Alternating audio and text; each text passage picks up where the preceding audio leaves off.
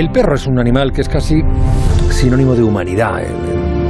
Reconocemos en él nuestras emociones y cuando tenemos uno en casa, o dos, como tiene un servidor, o más, pues lo tratamos como un miembro más de la familia o casi. Es tan cercana esa relación que hasta nos contamos historias a nosotros mismos sobre cómo son los perros. Solo le falta hablar. Bueno, y luego eh, están las razas y la vinculación con el carácter. Los pastores alemanes, por ejemplo, decimos que son nobles e inteligentes. Los chihuahuas, en cambio, tienen mal genio y son muy ladradores, pero poco mordedores. El, bodeguero ratonero es un puro nervio. ¿Qué tal? ¿Qué, hay de verdad en todo esto? Alberto Aparici, buenas noches. Hola, hola Juanra, muy buenas noches. Me encanta que me hagas esta propuesta, pero la, pregunta te hago como, como Ana Comellas. La primera pregunta fundamental, ¿puede la ciencia decirnos si los perros son como creemos que son? Bueno, pues eso es lo que ha intentado responder un grupo de científicos estadounidenses y yo creo que les ha salido tan bien la investigación que han hecho que fueron portada de la revista Science ayer mismo. Esto salió hace menos de, bueno, un poquito más de 24 horas ahora mismo. Y la pregunta que ellos hicieron fue muy concreta. No pueden, no puede uno preguntarse sobre toda la personalidad de los perros al mismo tiempo. Ellos se preguntaron, ¿es cierto que cada raza de perro tiene una personalidad, entre comillas, diferente? ¿Tiene sentido que digamos, por ejemplo, me voy a comprar un Golden Retriever que se lleva mejor con los niños que otras razas? Bueno, pues después de hacerse esta pregunta y de un artículo de más de 15 páginas muy interesante, la conclusión a la que han llegado es que esto tiene más de fábula que de realidad. No me digas. Sí, te digo. Cuéntanos cómo ha llegado a esa conclusión. Bueno, pues han llegado, no sé si de la mejor manera posible, pero casi casi, que es preguntando a los humanos que viven con, con, esos perros, ¿no? Todos los datos para este estudio vienen de lo que se llama un proyecto de ciencia ciudadana, que es gente que tiene perros en casa y que, bueno, se ha dado de alta en una página web que han hecho estos científicos y le han respondido a una serie de preguntas que les hacen sobre el comportamiento de su perro, sobre cómo va evolucionando con la edad a medida que el perro se hace mayor. La, la web, por si nuestros oyentes quieren visitarla, se llama Darwin's Ark, el arca de Darwin, y está activa, o sea que pueden, pueden unirse si quieren y poner cosas sobre sus mascotas.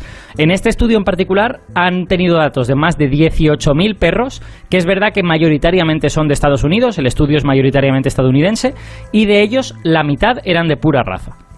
Eh, ¿Y, qué tipo de preguntas hacían? Bueno, pues había un poco de todo. O sea, hay como más de, más de 100 preguntas en ese cuestionario. No se rellena todo de golpe. Nuestros oyentes que no se asusten. Si alguno se, se mete en la web, se lo van a dar como por entregas. Eh, algunas preguntas de ese cuestionario eran más objetivas, entre comillas, como eh, qué tamaño tiene, si tiene el pelo blanco, de color.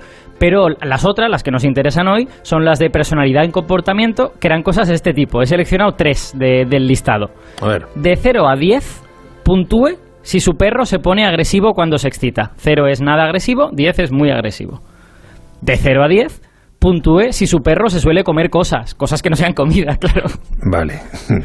De 0 a 10 puntúe si su perro parece sentirse mal cuando se ha portado mal. Eh, fíjate qué cosa tan subjetiva, ¿no? Tú juzgas que se ha portado mal y juzgas si, si, si, si, si se siente mal o no, ¿no? Pero tú no tienes pues perro, ¿no?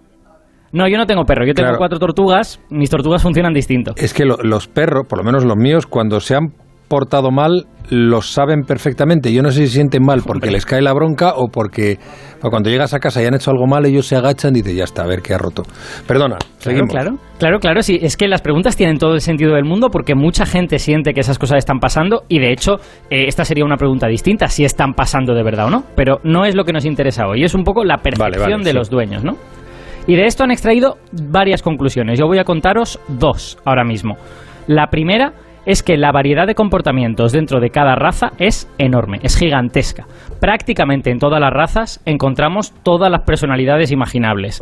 Y de hecho hay más diferencia dentro de cada raza que entre dos razas diferentes. Y la segunda es que sí que es verdad que es más probable encontrar ciertas personalidades en algunas razas. Por ejemplo, más probable que un pastor alemán haga caso a sus dueños cuando le hablan. Y es más probable que un Alaskan Malamuten sea independiente y vaya un poquito a su bola. Pero en ambas razas vamos a tener las dos cosas.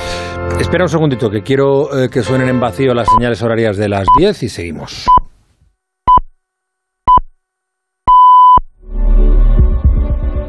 10 en punto, 9 en punto en Canarias, estamos en la brújula de Onda Cero. Respondiendo a la pregunta, ¿dice algo de su carácter y comportamiento la raza de su perro? Vamos a ver, estamos ya eh, rompiendo el mito. ¿eh? Es falso que cada raza tenga una personalidad preferente. Bueno, realmente lo que pasa es que alguna raza puede tener un cierto sesgo hacia una personalidad, pero es tan amplia la variedad de personalidades dentro de cada raza que en realidad ese sesgo es muy pequeñito en comparación, ¿no? Em, digamos que no es mentira, mentira, pero podríamos decir, por, por ser estrictos, que la raza es un indicador de la personalidad bastante pobre, ¿no? Hay otros indicadores de la personalidad, la, la edad, por ejemplo. Los perros más jóvenes suelen ser más energéticos, más, más juguetones, ¿no?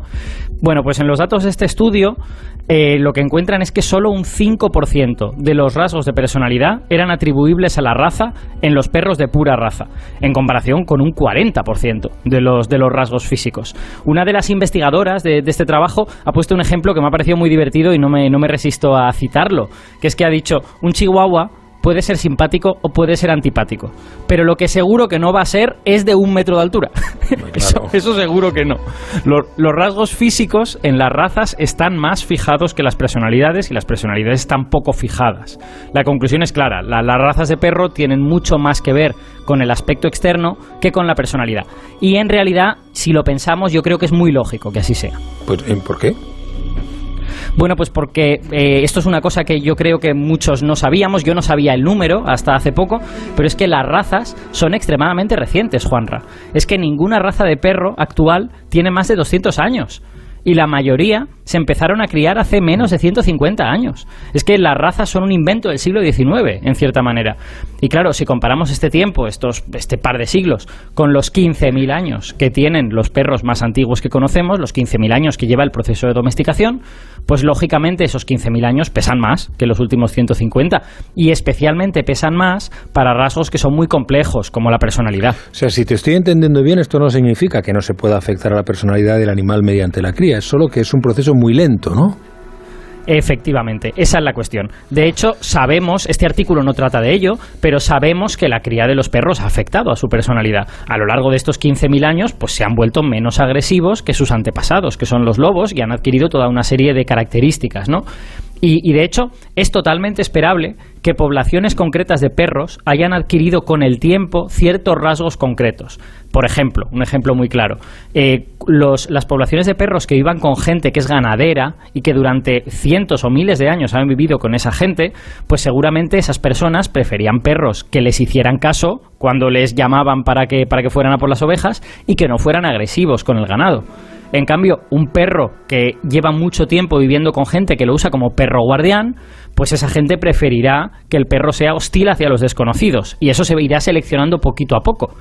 Pero la gracia es que ninguna de estas cosas que acabo de decir es una raza sino que es una característica de un grupo más grande que una raza moderna. Las razas modernas son algo muy restringido y que viene de hace 150 años. Y los autores del artículo, de hecho, dicen que estas pequeñas preferencias que se ven en algunas razas, que son un poquito más amigables, que son un poquito más no sé qué, que quizá tengan que ver con que los perros originales de los que viene esa raza hace 150 años, pues igual venían de una de estas poblaciones, que ya tenía esa personalidad fijada en un proceso muchísimo más largo, ¿no? Pero esto este estudio no lo puede demostrar, esto lo plantean como una posible hipótesis, ¿no? Por ahora, lo único que hemos visto en este estudio es que la personalidad y la raza están mucho menos relacionadas de lo que nos decimos a nosotros mismos. Pues eh, creo que esta noche vamos a mirar a nuestros perros de manera diferente. Gracias, Aparici y Alberto. Buenas noches. Vamos a romper una lanza por los Doberman que no eran tan malos como nos lo pintaban. ¿Verdad? Cuídate, amigo. Hasta la semana que viene. Chao, chao.